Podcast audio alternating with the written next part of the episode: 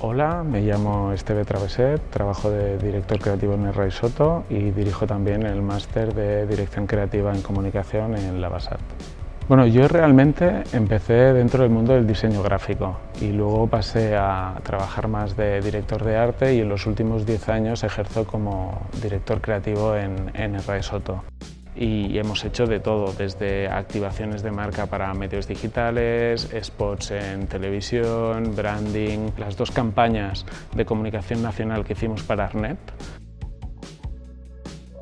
Hay muchos perfiles en el mercado que pueden ser sugerentes o pueden tener la necesidad de plantearse un máster de dirección creativa. Este máster lo que, lo que propone es, de alguna manera, llenar este hueco formativo y preparar a estos futuros profesionales para que hagan un update en su carrera profesional, teniendo muchísimas más herramientas a su disposición para que sea mucho más efectivo el trabajo que van a desarrollar. La estructura del máster está formado por cuatro módulos, en sí mismos están también conformados por siete asignaturas. Cada una de estas siete asignaturas conforman toda la base, tanto a nivel conceptual como a nivel formal y teórico como práctico, para, de alguna manera proporcionarles a, a los alumnos los conocimientos necesarios para que realmente puedan ejercer como directores y directoras creativas dentro del contexto profesional.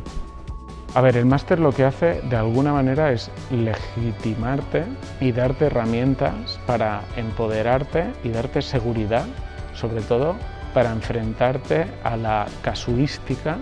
de que te pongan al frente de un equipo creativo. Cualquier perfil creativo, ya sea que venga desde la redacción creativa, desde el diseño y la dirección de arte,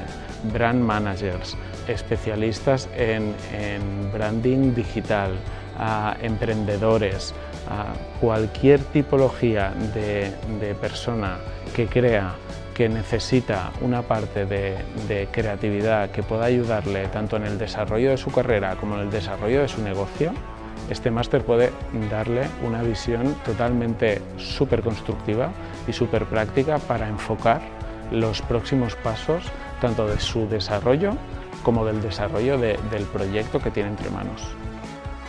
Ya no se trata de yo y solo yo y lo que hago yo, es cómo trabajo yo en equipo, cómo empodero a mi equipo, cómo saco la mejor versión de sí mismos, cómo los motivo, cómo soy capaz de decir que no.